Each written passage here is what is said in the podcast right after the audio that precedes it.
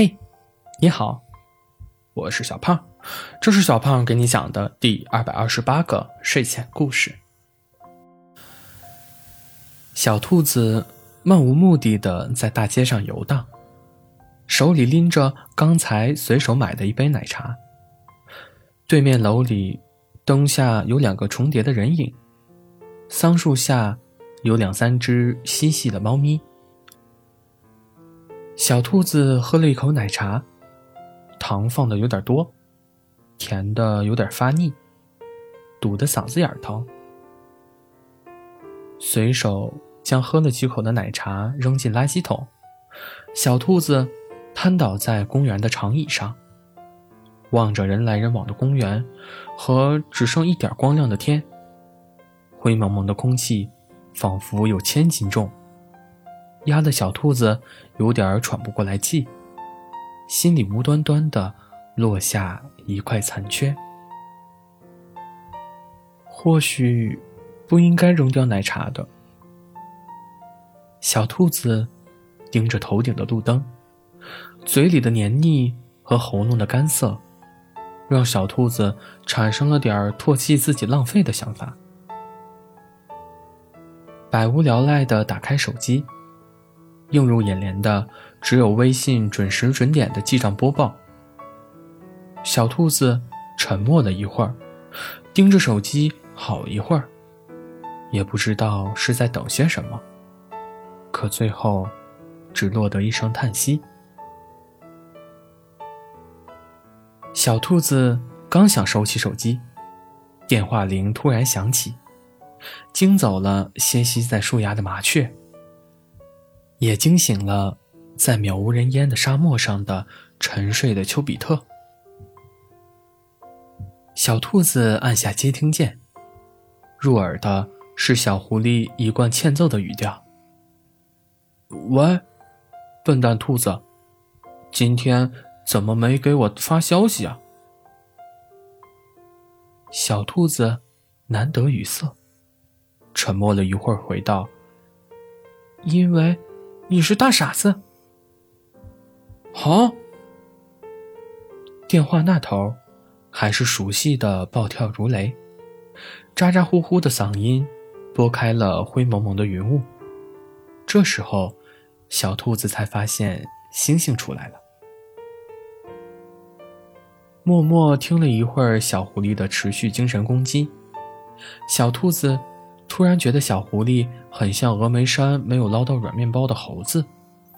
小兔子被自己的这个比喻逗笑了，默默地笑了几声，突然对小狐狸说：“我心情不好。”电话那头的猴明显停顿了一会儿，略带怀疑地说：“你还会心情不好？”小兔子。故意压低了嗓子，又重复了一遍：“小狐狸，我难受。”对面的猴送来慰问：“怎么了？和我说说。”可上扬的语气，暴露了某只狐狸看热闹和听八卦的顽劣内心。小兔子听着小狐狸没有半点关心的语气。故意没有吱声。就这样，两人都没有说话，僵持了一会儿。正当小兔子想要开口的时候，小狐狸突然一本正经的在电话里对小兔子说：“小兔子不能难过。”小兔子一愣，下意识反问：“为什么？”小狐狸，一个字一个字的又重复了一遍。反正小兔子就是不能难过，